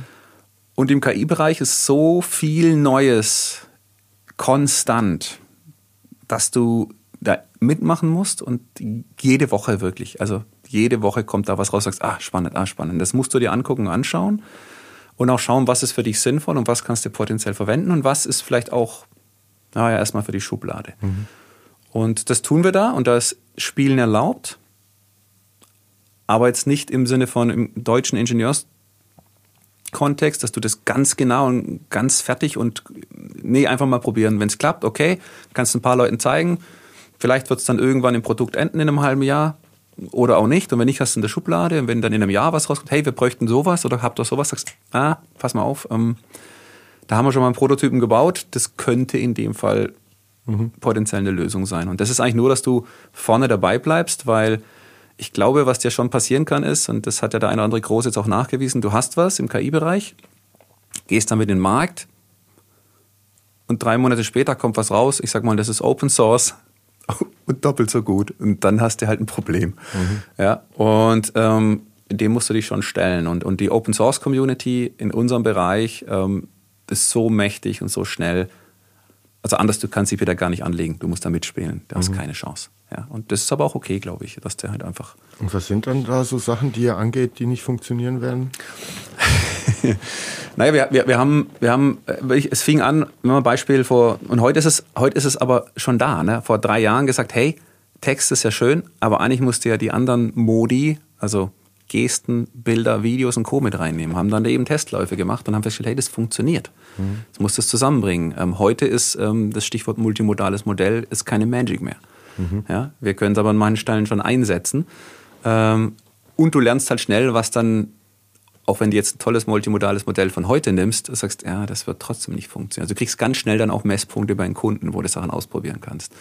Ähm, andere Dinge sind ähm, so Sachen wie, wir haben festgestellt, wenn du Kunden sagen, ja, ich glaube, ich bräuchte das, aber ich weiß gar nicht, wo ich es loslegen soll. Dann haben wir gesagt, naja, vielleicht wollen wir was bauen, wo wir dem System sagen, pass mal auf, der Robert sagt, ich habe einfach nur, hier sind alle meine Dokumente, aber ich, ich weiß gar nicht, wo ich anfangen soll. Das ist ganz oft der Fall bei Kunden. Dann werft die mal alle rein, drückt mal Play und lasst das System erstmal so machen, wie das, ich sage jetzt mal, eine gute Mitarbeiter täten, die einfach mal anfangen, sortieren, einteilen, was man alles so machen muss. Mhm. Ähm, und guck dir mal den Startpunkt an. Und das ähm, verringert die, die Hürde so immens. Ja. Und das sind so Sachen, die wir jetzt eben gebaut haben. Nennen es dann Magic Sword, weil es sich ein bisschen so anfühlt. Das ist natürlich auch noch Mathe. Ähm, dass du sagst, ey, ich weiß gar nicht, wo ich starten soll. Sagen, dann lass mal das System starten und dann bitte ändere es so wie du es möchtest. Ne? Also du und andere können sowas auch machen und holen sich dafür dann vielleicht eine Horde Berater rein, die da ein paar Monate tätig sind und dann hast du den gleichen Stand, den du hier auf Knopfdruck kriegst. Und das sind so Dinge, wo wir einfach ausprobieren. Aber wie gesagt, da baust du auch Sachen, wo du sagst, oh nee, geht nicht. Ne? Mhm. Ähm, so Klassiker, wo du sagst, das könnte funktionieren, aber dann bräuchte jeder Kunde so krasse Rechenzeit dafür, dass man realistisch sagen muss, nee, mhm. geht nicht. Punkt. Ja, und, ähm, aber das macht Spaß. Also das ist und kommen da auch so sozusagen Abfallprodukte raus, mit denen man nicht gerechnet hat, mit ja. denen ihr dann weiterarbeitet? Das meinte ich vorhin mit klassischer Ausbildung und Forschung. Ich glaube, du kommst immer da raus. Also du kannst dir Sachen vornehmen, du kommst aber immer mal anders raus. Und ja, da kommen Abfallprodukte raus, ähm, die, die dann auch wirklich ins Produkt wandern, ähm, wo du unterwegs was feststellst, wo du sagst, ah, spannend. Ne? Mhm. Aber das, das ist immer so. Äh, und das Mindset ist da auch sehr Forschung im Sinne von, selbst wenn du was hast, was geht, versuchst du es eigentlich kaputt zu machen. Und das, das ist eine Sache, die wichtig ist und die ist auch nicht immer überall da. So, wir haben jetzt was, das sieht cool aus, okay, lasst uns kaputt machen. Hm. Ich glaube, das ist das, was Startups brauchen, im Sinne von, du glaubst, eine gute Idee zu haben, mach sie kaputt. Wenn sie nicht kaputt kriegst, ist sie offensichtlich nicht so falsch, aber oft kriegst du die Idee halt recht schnell kaputt, wenn du mit Leuten redest. Und das ist auch okay, weil die meisten Ideen also je früher scheitern, desto besser, oder? Ja, oder halt einfach äh, auch challengen lassen. Das ist nicht schlimm und nicht persönlich nehmen. Und als Akademiker wirst du ausgebildet. Wir äh, nehmen die Diskussion in den, in den Pandemien, wo dann Leute sagen, ja, und jetzt hat er schon wieder seine Meinung geändert. Sag ich, nein, die haben jetzt einfach mehr Ergebnisse. Die haben gar keine Meinung, die sagen, was der Stand der Forschung ist. Und der ist halt teilweise, weil in dem konkreten Fall gab es ganz wenig Erkenntnisse. Dann mhm. stocherst halt im Dunkeln und sagst, das ist das, was wir wissen, ist aber nicht viel. Zwei Wochen später weißt du mehr und sagst, ja, also ne, es ist halt hauptsächlich Airborne. Inzwischen wissen wir das alles. Damals war nicht klar und die Hände haben sich die Hände kaputt gewaschen, wo heute sagst, naja. Da könnte Cementa ja auch helfen, oder? Äh, da alle relevanten oder neuesten Studien zu einem Thema durchforsten und äh, checken, wo stimmen sie überein? Wo äh, sind ja. sie konträr? Passiert das dann auch? Das, das, kannst du machen und wir haben da auch Universitäten, die genau sowas tun. Mhm. Ähm, dann hast du aber im Endeffekt auch nur eine bessere Collection, was du mit der Info tust, obliegt für den Menschen. Ein besseren also, Startpunkt vielleicht. Ja, genau. Also ja. da gibt's äh, da, da gibt's definitiv Ansätze und da gibt's auch Sachen, die man sich da anschaut. Ähm, da gab's auch eine, eine Zusammenarbeit mit äh, ähm, UCLA, wo die zum Beispiel, die haben, die forschen an einem Alzheimer-Mittel das die zufällig gefunden haben, weil jemand ein altes Papier gelesen hat aus 2005, 2008, wo es um ein Schmerzmittel ging, das nie auf den Markt kam, weil die Nebenwirkungen zu stark waren, das aber irgendwelche Proteinbildungen hemmt. Also es war ein Nebeneffekt, ähm, was auch zu den Nebenwirkungen geführt hat, ähm, dass das irgendwie unangenehm war für die, für die Probanden. Diese Proteinkettenbildung ist aber einer der Hauptgründe, und zitiere nur das Papier, ne? also äh, ganz gefährliches Halbwissen hier bei mir, ähm, von, von Proteinablagerung im Hirn, Schrägstrich Alzheimer, Demenz. Und da war die sagen, naja, wenn das Schmerzmittel das hemmt, spannend, müssen wir uns mal angucken, aber nicht im Sinne von Schmerz, sondern im Sinne von ähm, Demenz, Alzheimer. Und dann du natürlich da Clinical Trials und Co. mit dran. Das ist aber nur rausgekommen, weil die zufällig diesen, weil sich einer erinnert hat, da was gelesen zu haben. Das ist so ein bisschen, ich sag mal, der Viagra-Effekt in die andere Richtung. Mhm.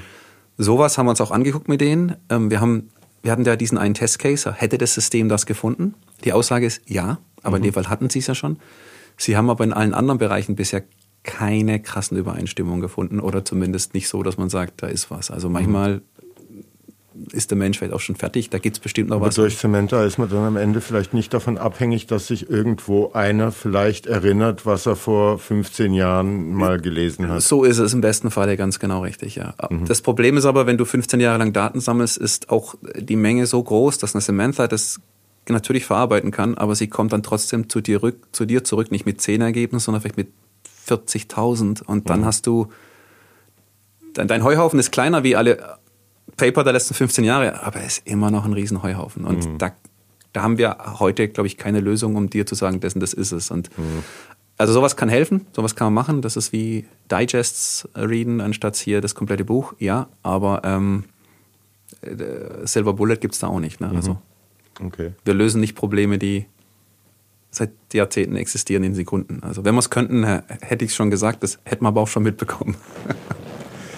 Dann kommen wir ein bisschen zu KI allgemein. Äh, oder das, was du jetzt gesagt hast, äh, passt dann vielleicht auch äh, ganz gut. Äh, Elon Musk hat gesagt, dass er durchaus die Gefahr sieht, dass KI auch die Menschheit zerstören kann. Du hast da dagegen gehalten, mhm. ähm, siehst das nicht so. Warum nicht? Und warum sieht er es so? Was glaubst du? Ich glaube, das, das, darf jeder sehen, wie er möchte. Ähm, ich finde auch seinen Ansatz richtig zu sagen, es ist potenziell gefährlich, deswegen möchte ich vorne dabei sein. Das finde ich richtig. Ähm, wir haben hier ja oft, wenn ich jetzt hier sage, meine ich in Deutschland, die Aussage, ja, das ist gefährlich und wir müssen darüber diskutieren und deswegen machen wir es lieber erstmal nicht. Das halte ich für kurz- und mittelfristig, ich sage jetzt einfach mal dämlich, weil mhm. der Rest der Welt macht weiter. Mhm. So, Punkt. Also es, es steht nicht zur Diskussion. Ja? Und irgendwann, das sagen Kollegen in den USA mal darüber diskutiert, da sagte, ja, weißt du, ihr könnt euch ja lange in Deutschland über Ethik unterhalten, aber irgendwann wird keiner mehr mit euch zu der Thematik sprechen, weil ich unterhalte mich nicht mit einem Affen auf dem Baum über Shakespeare. Mhm. Da seid ihr auf einem anderen Niveau und das, das darf nicht passieren. Das heißt, ja, alle diese Punkte sind korrekt und richtig, aber dann nicht mitzumachen und den Anschluss verlieren, ist halt noch gefährlicher. Da mhm. muss man, glaube ich, abwägen. Warum ich glaube, dass das erstmal nicht gefährlich ist, ähm, nehmen wir so ein Beispiel, diese, diese klassischen äh, auch in den Hollywood-Filmen bösen äh, Superintelligenzen dann, ne? Skynets und wie sie alle heißen. Ähm, die Rechenleistung und die Art und Weise, sowas hinzubekommen, wäre heute da. Aber sind wir auch ehrlich, dieser Skynet oder dieses Skynet, weiß gar nicht, was für ein Geschlecht äh, das sich annimmt. Letzten Terminator-Film sieht es, glaube ich, aus wie ein Kind. JD. Ja. Ähm, könnte im Gegensatz zu dem, was in den Film passiert, gar nicht fliehen, weil es kann nur in diesem großen Rechenzentrum bleiben, weil wenn es woanders hingeht, ist es nicht existenzfähig. Ähm, wenn wir noch bessere Algorithmen finden und oder eine, ein Trick in der Hardware, der uns nach wie vor auch fehlt, ja, wir sind inzwischen auf vier Nanometer runter, glaube ich, was DICE angeht. Ähm, da sind wir jetzt bald auf, Mole also es geht nicht mehr mehr, mehr wie äh, drei Atome dazwischen kannst du es nicht machen, um NP dotiert irgendwie an aus im Transistor zu machen. Ähm, da, da brauchen wir noch ein paar Ideen, um da hinzukommen. Und bis dahin bin ich entspannt. Und sind wir ehrlich? Und das also ist das so ein bisschen wie sich jetzt über Überbevölkerung auf dem Mars äh, Gedanken zu machen? Genau. Das ist vielleicht mal ein Problem, aber ich glaube, wir sollten erstmal gucken, ob wir da hinkommen. Mhm. Aber die Überbevölkerung im Hinterkopf halten. Ja. Mhm. Und, und das ist so die. Also ich bin da entspannt. Ja, das wird exponentiell wachsen, wenn es wächst. Aber auch hier die größere Gefahr ist, dass andere das einfach weiter mit Hochdruck tun. Und das ist de facto heute schon der Fall und die haben an manchen Stellen nicht den Kompass und die Einstellung, die wir haben zum Leben und wie eine Gesellschaft funktionieren sollte. Und ich glaube, diese Gefahr ist viel schneller da. Also die wird uns, wenn man die aufpassen, Menschen. Ja, genau. Der Mensch, der eine KI entsprechend einsetzt. Und ähm, ich habe mal mit den Kollegen vom Bundestag zu tun und habe ich gesagt, immer ganz ehrlich, alle, die jetzt hier im Raum sitzen, eure Telefonhardware, egal welches ihr habt, ist asiatisch und die Software darauf ist US-amerikanisch. Natürlich dann teilweise von Deutschen in den USA gemacht, aber, den, aber da ist nichts Deutsches drauf. Warum nicht? Weil, wie gesagt, da sind mhm. überall Deutsche involviert. Aber wir haben es nicht geschafft, das hier zu behalten, weil wir da so eine, eine Aversion haben, die meiner Meinung nach komplett falsch ist. Und ich habe auch gesagt, ich bin vorhin durch die Büros gelaufen vom Bundestag. Auf jedem Schreibtisch steht ein Drucker und ein Faxgerät. Und das ist eine Diagnose. Hm. Ja? Und das ist nicht, da lachen sie, sag ich, das ist nicht lustig. Ja? Sorry. Hm. Und wir sehen das doch jetzt, nehmen wir das Beispiel hier mit dem Bund mit den ähm, Krankenkassengeschichten. Da wird dann von vielleicht gar nicht so seriösen Firmen dem Bund Hunderte von Millionen aus der Tasche gezogen. Für eine Sache, wo ein Chaos Computer Club sagt, äh, zwei Zeilen Code hier kostenlos könnt ihr machen, ist alles gut ähm, weil Leute keine Ahnung haben, mhm. aber darüber entscheiden. Und keine Ahnung zu haben ist überhaupt kein Thema, weil ich habe auch von ganz vielen Sachen keine Ahnung. Aber da muss ich mir halt jemand holen, der eine Ahnung davon hat und dem muss ich auch vertrauen können und sagen, hey, mach das mal so. Und dann, du, hast ja mal äh, auch gesagt, äh, if you pay peanuts, you get monkeys. Ja. Ähm, ich glaube, das war bezogen auf Experten, die Politiker beraten und dazu wenig Budget für Bezahlung. Und, und Cyber Security, weil da gab es gleich mal eine Ausschreibung vom BND. Betrifft es auch Politiker? Müssten auch die mehr verdienen, um, äh, weiß nicht, vielleicht dann so die höheren Fachkompetenzen für Politik zu begeistern? Beim Politikern kann ich es nicht einschätzen. Ähm, da gibt es auf jedem in diesem Digitalrat gibt es ein paar, die haben echt Ahnung. Ähm, ist aber die Minderheit und ähm, das ist schwierig, weil das, das ist, glaube ich, da, da gibt es kein Schwarz-Weiß, das ist eine krasse Grauzone, da bin ich nicht genug drin, um mir da ein Urteil zu erlauben, muss ich ehrlich sagen. Ähm, ich glaube auch hier, das geht natürlich alles schneller, Dinge ausprobieren ähm, und ja, Dinge auch nicht zu zerreden, aber wir sehen es jetzt bei diesem EU-Act zum Thema AI. Die aktuelle Spezifikation sagt ja, AGI muss so und so reguliert werden, also Artificial General Intelligence, die es ja so de facto noch gar nicht gibt.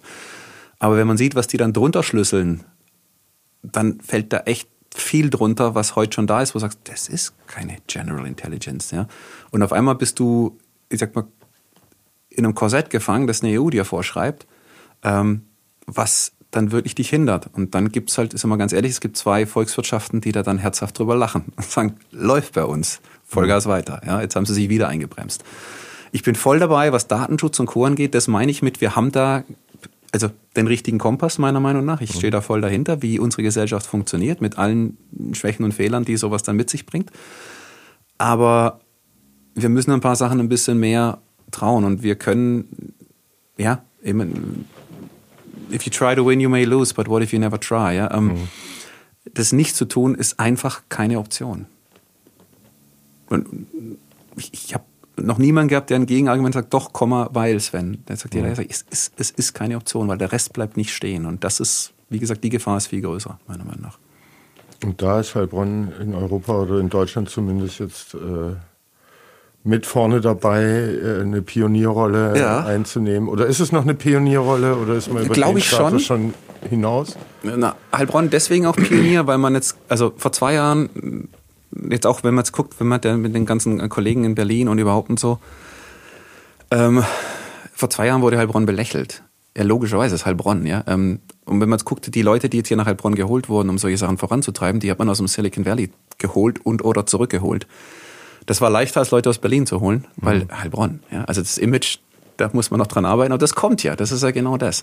Was aber schon krass hier ist, ist Geschwindigkeit und zwar mhm. Entscheidungsfreudigkeit. Ähm, diese ganze Nummer mit dem, das heißt Innovation Park, Programmierschule, äh, hier die, die 42 und das Ganze, das wird einfach gemacht. Mhm. Ja, und man ist sich wohl bewusst, dass hier äh, Dinge auch schieflaufen werden.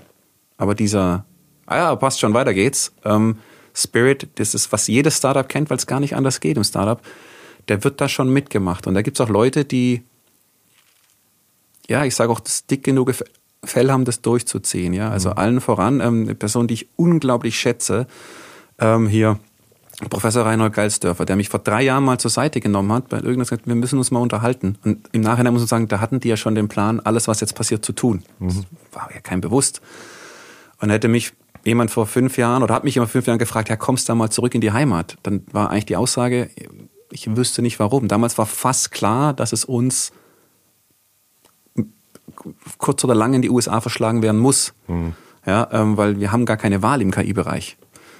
Ähm, dass das jetzt hier in Heilbronn direkt so vor der Haustür passiert, ist, ist schockierend gut. Ja, und, mhm. ähm, und da bin ich auch, und ne, so haben wir uns ja auch kennengelernt, äh, bereit, einfach zu investieren im Sinne von, ich glaube, das, das sind wir den Leuten schuldig und auch der Gesellschaft und letztendlich dann auch unseren Kindern, dass wir hier Gas geben. Mhm. Und ja, das ist Hobby bei mir, aber das ist das Richtige zu tun. Und diese Einstellung, wir machen jetzt, die ist, ist das Einzige, was zählt. Und auch die, die Erkenntnis, dass wir eigentlich alles haben außer Zeit. Mhm. Ja. Und das war einer der Sprüche, den eben auch in dem ersten Gespräch da mit Herrn Geilsdorfer, wo ich dachte so, okay, das, äh, und ja, natürlich, äh, flankiert mit dem passenden Kleingeld. Ja, logisch. Ne? Wir hatten davor, gab es ja Initiativen im BAVÜ und auch da waren wir beim Wirtschaftsministerium. Und dann will man 20 KI-Labs im BAVÜ machen, also das auch wieder dezentralisieren oder zentralisieren. Ich weiß gar nicht, was da gut oder schlecht ist, kann ich gar nicht beurteilen. Und, und dann sagt man, ja, für zwei Jahre 20 Labs für 12 Millionen Euro Funding. Und dann machst du ja so, okay, 12 durch 20 durch 2 okay, das, da wird nichts, was soll, was soll denn da passieren? Das ist, mhm. sorry, ja. Und währenddessen werden wieder 200 Milliarden im Silicon Valley in die gleiche Technik investiert. Also da ist die Diskrepanz war so immens. Mhm. Die ist, sind wir ehrlich, auch jetzt noch immens. Ja, da sagen die Leute, ist krass, was hier jetzt reingesteckt wird in Heilbronn. Ja, aber im Vergleich zum, zum Weltschnitt, es ist immer noch zu wenig. Und das ist der Punkt. Aber das weiß man auch. Äh ja, aber, aber man probiert es hier, man probiert es nicht bloß mit. Nee, ich meine, man weiß das und dass da mehr gehen muss, äh, sowas gemeint. Ne? Ja, ja, ja, ja, ja, ja, definitiv. Und man ist aber einfach, man sagt, wir fangen jetzt mal an. Mhm. Ja, und, und, und der Teil ist, der ist, der ist gut, der macht auch Spaß. Und es ist auch immer noch hier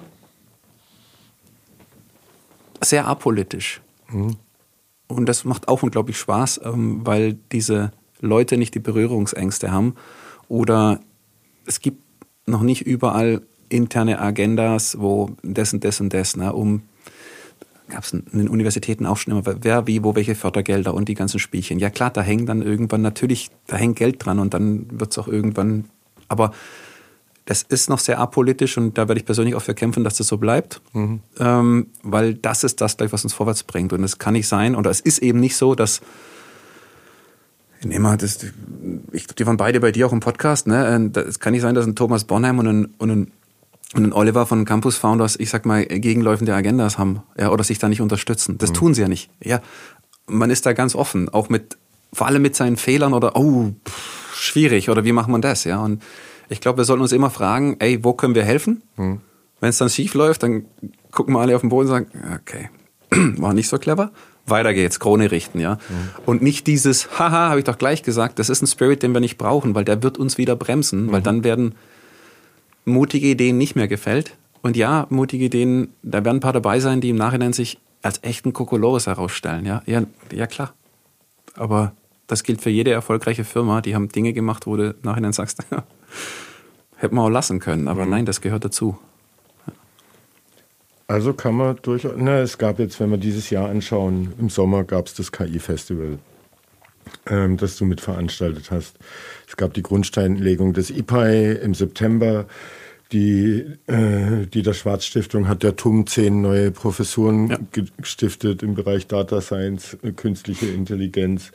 Jetzt ist gerade ein paar Tage der KI-Salon äh, vorbei. Ähm, wie hast du das Jahr 22, das Heilbronner KI-Jahr wahrgenommen? Hättest du das im Januar so erwartet? Äh, war zu wenig, zu viel? Und was erhoffst du dir, wünschst du dir von nächstem Jahr, was Heilbronn ja. und KI angeht? Ähm, erwartet hätte ich es nicht. Also ich bin positiv überrascht, dass so viele Sachen so gemacht wurden. Dass man auch teilweise bereit ist, ähm, ich sag mal, Dinge mit der heißen Nadel zu stricken. Ja, wie jetzt äh, und hier Shoutout an das Team Campus Founders, eine Slush, man kriegt das und dann uh, machen. Ne? Und ja, dann laufen da manche Sachen, sagen dann manche von außen, oh, das ist aber noch nicht so rund, ja, weil du keine zwölf Monate Vorbereitung hast, aber du machst es. Mhm. Das Event selber, super. Ja? Und ich habe gesagt, bin da rein und ganz viele Leute, ah, das ist schon spannend und man kann also auch bei, ich sag mal, Disco-Kugel und Band-Ding Business machen, sage ich ja. Und solche Arten von Events siehst du sonst halt, ich sag mal, da musst du mindestens nach London, mhm. um diesen Spirit, auch wenn du schon durch die Tür reinläufst, zu kriegen. Und da gehört vielleicht auch ein bisschen Anarcho dazu, sage ich jetzt mal, im Sinne von, du nicht alles bis zum Ende ausplanen, weil so funktionieren Startups nicht. Und mhm. damit tun sich auch Startups schwer. Und das ist auch nach wie vor, glaube ich, die, Diskrepanz, die wir haben zwischen, wir wollen Startups machen und wir wollen sie mit den KMUs zusammenbringen. Letztere tun sich mit dem Startup-Modus schwer, weil die gibt es seit 100 Jahren, die haben ein ganz klares Business-Konzept, ist auch sehr erfolgreich und das muss man halt zusammenbringen. Das ist, mhm. glaube ich, die, die größte Challenge, die wir hier haben, in, also in, in ganz Europa. Und wenn der Heilbronn vorangeht, äh, mache ich da gern mit. Mhm. Also. Ähm, da sagst du das Gleiche, was ich als nächstes ansprechen wollte. Du hast es auch schon angerissen. Ne, du investierst da gerne Zeit rein, ähm, Grips und alles das. Hier in Heilbronn so eine Community, so ein Ökosystem entsteht. Du läufst mit signalfarbenen gelben Hoodies rum, etc. pp. Ist das was, was du schon immer hattest, was so ein bisschen mein Eindruck ist, ne, auch wenn ich einen Thomas oder Oliver erzählen habe hören aus den USA, dass dort so dieser Community-Gedanke ähm, und man, auch wenn es Zeit kostet und vielleicht äh, dann gerade nervt, äh, weil man ja auch noch privat was anderes tun könnte, Familie hat etc. pp. Man geht dahin, äh, man zeigt, dass man da ist, man hält die Fahne hoch, man versucht andere Leute äh, auch dafür zu gewinnen für die Idee.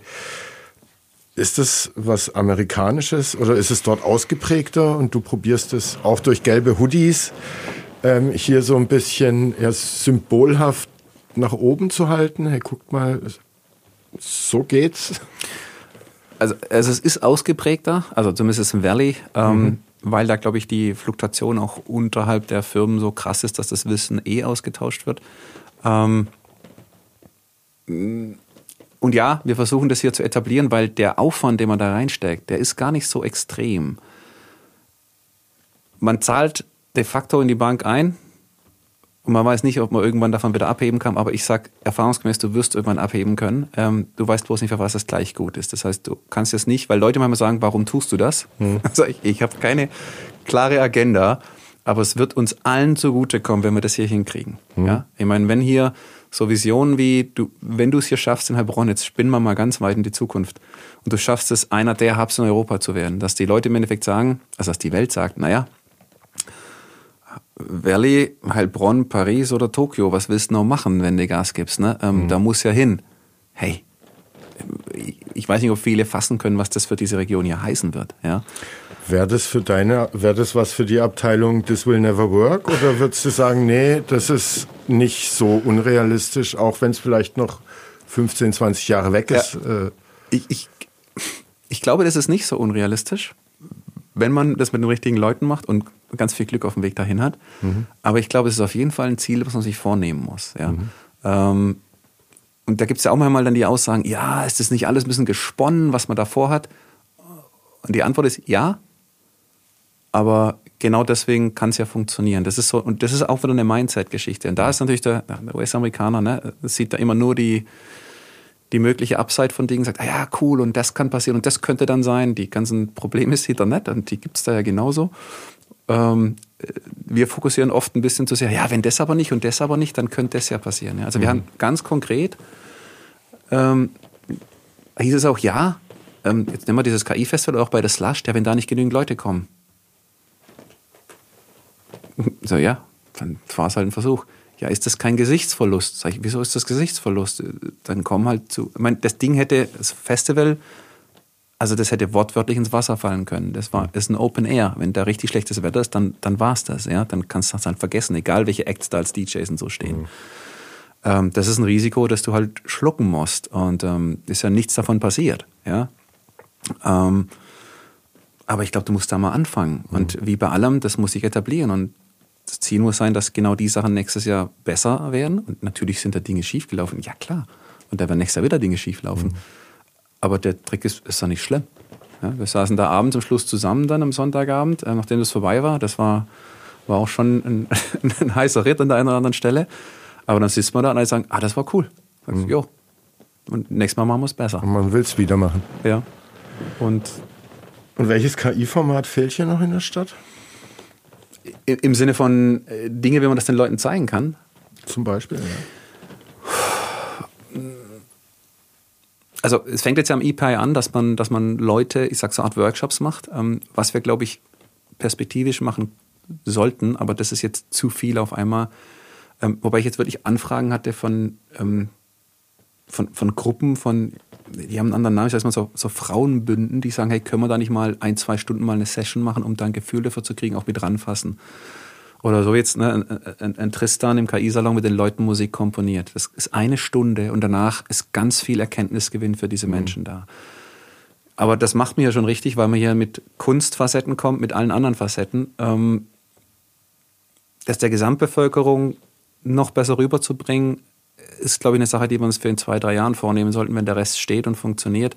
Sonst verzetteln wir uns wahrscheinlich auch. Die, die Formate, die es jetzt schon gibt, ist das schon viel mehr wie an vielen anderen Stellen und die alle mitzunehmen, dass es eigentlich was Cooles ist. Ja? Ähm, ich glaube, das ist der wichtige Teil. Und ganz viele haben nach wie vor ganz wenig Berührungspunkte, also gefühlte oder bewusste Berührungspunkte. Jeder mhm. ist mit KI in Berührung den ganzen Tag. Ja? Die Leute, wo ich immer sage, euch ist schon klar, dass ihr diese Shows auf Netflix guckt, weil im Endeffekt eine KI sicher ist, dass du dann länger Netflix guckst.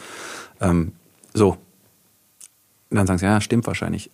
Aber die, wie sowas vom Prinzip her, was da alles noch möglich ist. Und mhm. da werden ja, glaube ich, auch die Killer-Use-Cases kommen. Wir haben den ja noch nicht. Das, es passiert immer dann, wenn jemand aus einem ganz anderen Bereich kommt und sich die Technik anguckt und sagt, ja Mann, jetzt habe ich aber eine Idee. Und dann im, im besten Falle finden wir in den nächsten fünf oder zehn Jahren den KI-Use-Case schlechthin, weil die Leute miteinander quatschen. Mhm. Und das muss man hinkriegen.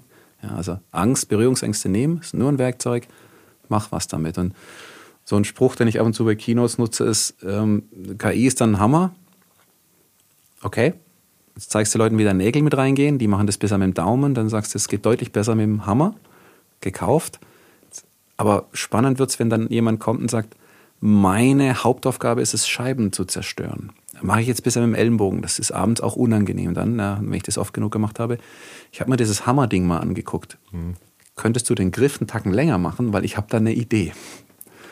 Und dann passieren Dinge, wo du sagst, alles klar. Und mhm. dann hast du auf einmal bald auch wirtschaftliche und, und, und da musst du halt, also wir Techies, wir sind halt Techies. Ähm, wir haben teilweise keine Ahnung von der echten Welt, muss man auch ehrlich sagen. Ne? Ähm, und die echte Welt hat aber echte Probleme. Und mhm. die zwei Dinge müssen wir zusammenbringen. Und dafür ist jetzt eben auch die, die ganzen Themen im E-Pine so da. Und das wird jetzt erstmal auf, glaube ich, Firmenebene so die Schulung, die es da gibt. Aber die sind kostenfrei. Ich glaube, da kann jeder hin. Mhm. Aber ich wüsste nicht, dass das ähm, irgendwie eingeschränkt ist. Müssen wir den äh, Ben Schiller und so mal fragen. Aber ich glaube nicht, dass da. Und das kann sich jeder angucken, wenn er will, und einfach mal ein Gefühl dafür kriegen. Ja. Mhm. Aber besser klappt es, glaube ich, mit KI-Salon und KI-Festivals für die ganz normalen Leute, die vielleicht dann wirklich wegen der Band kommen und oder wegen einer Ausstellung und nachher aber halt was mitnehmen, unbewusst und sagen, ah ja, hm. kapiert. Meine Vision ist ja, die ganzen Leerstände in der Innenstadt mit KI-Formaten zu bespielen, in welcher Form auch immer. Und du hast dann in Deutschland die KI-City mhm. äh, mit viel Erlebnis. Ähm, man ist nah am Volk dran und kann dann, ne, der Bildungscampus kommt ja jetzt auch in die Innenstadt ja. äh, mit dem Urban Innovation ja. Hub oder ja. das Ding heißt. Ja, und das mehr in die Innenstadt bringen und volksnäher werden sozusagen. Ja. Ähm, dann hast du die KI-Innenstadt in Deutschland, äh, ziehst Leute an, die gehen noch in die Experimenta, EPI etc können aber auch Theater, Spa, Stand-Up-Paddling auf dem Neckar machen. So ist es. Ja. Und, und, du brauchst das Backup von der Bevölkerung, weil, also nimm mal Beispiel, wenn hier diese Gegend jetzt hier eine extrem, also wenn die Gesellschaft hier im Schnitt jetzt, ich sag mal, Retail und oder Autobau feindlich wäre, dann tust du dir schon schwer als einer der zwei großen Arbeitgeber hier, ähm, da noch Leute herzuholen. Wenn du sagst, ey, die die leben, also es ist Live and Breathe AI hier in Heilbronn, also auch die, die Oma, die sich mhm. morgens die Brötchen holt. Ähm, so ein bisschen wie ein Wacken, wo sie sagen, ja klar, Festival einmal im Jahr ist vollkommen okay, die sind alle dunkel angezogen, passt, ja. Mhm.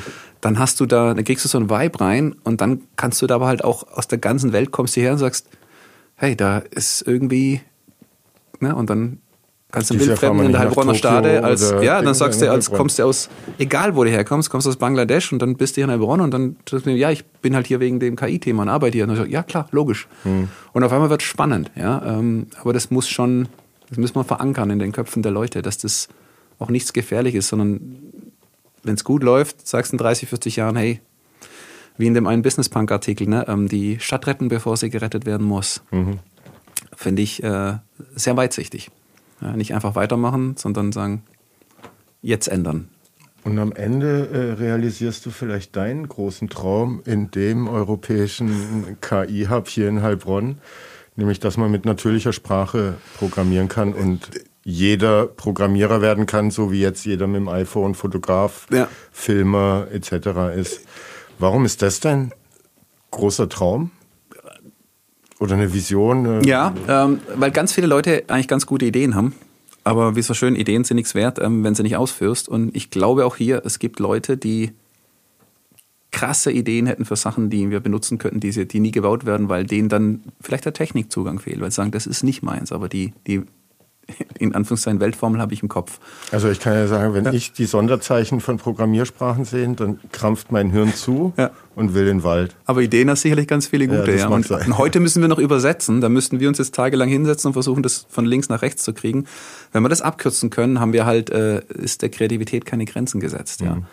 Und gut ist. Auch hier, ne, wieder aufpassen, wenn der Kreativität keine Grenzen gesetzt sind. Es wird auch immer äh, eine Handvoll Narzissten auf dem Planeten geben, die ganz blöde Ideen haben. Oder wie, ähm, wer ist es, Rob Reed, der diese Theorien da aufgestellt hat, sagt, dass du wirst immer jemanden finden, der, wenn du sagst, hier ist ein roter Knopf, wenn du drauf drückst, das löst die komplette Menschheit aus. Es gibt Menschen, die diesen Knopf drücken würden. Hm. Ja, ähm, bewusst. Die gibt's. Gehört zur Menschheit. Ja, und wenn halt die, ich sag mal, wenn du es hinbekommst, Sachen so mächtig zu machen, dass das schnell und gefährlich wird, da musst du dann schon aufpassen. Und dann sind wir beim Thema Ethik und wie gehst du vor? Das musst du im Hinterkopf behalten. Mhm. Ähm, weil da gibt es dann die Analogien mit Atomwaffen, sind halt hinreichend schwierig zu bauen. Das haben nur, ich sag mal, gewisse Staaten geschafft.